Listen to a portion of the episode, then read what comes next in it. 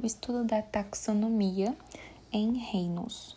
Então, o primeiro reino seria o reino Monera, que é procarionte, é o único reino entre os cinco, que é composto por organismos procariontes, são unicelulares e é composto por bactérias e cianobactérias.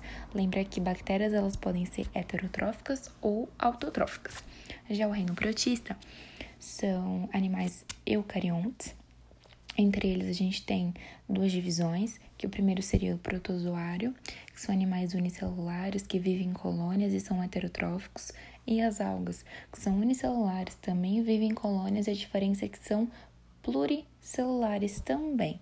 Ou seja, tanto a gente pode ter algas uni, como a gente pode ter aulas pluricelulares. E são todas autotróficas.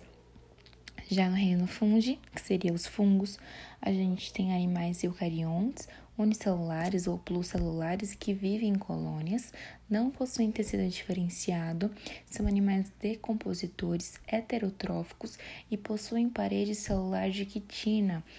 Já o reino plantae é, também são animais eucariontes, todos são pluricelulares, possuem tecido diferenciado, entre eles, a gente pode citar o xilema, floema, parênquima e afins, que são animais autotróficos.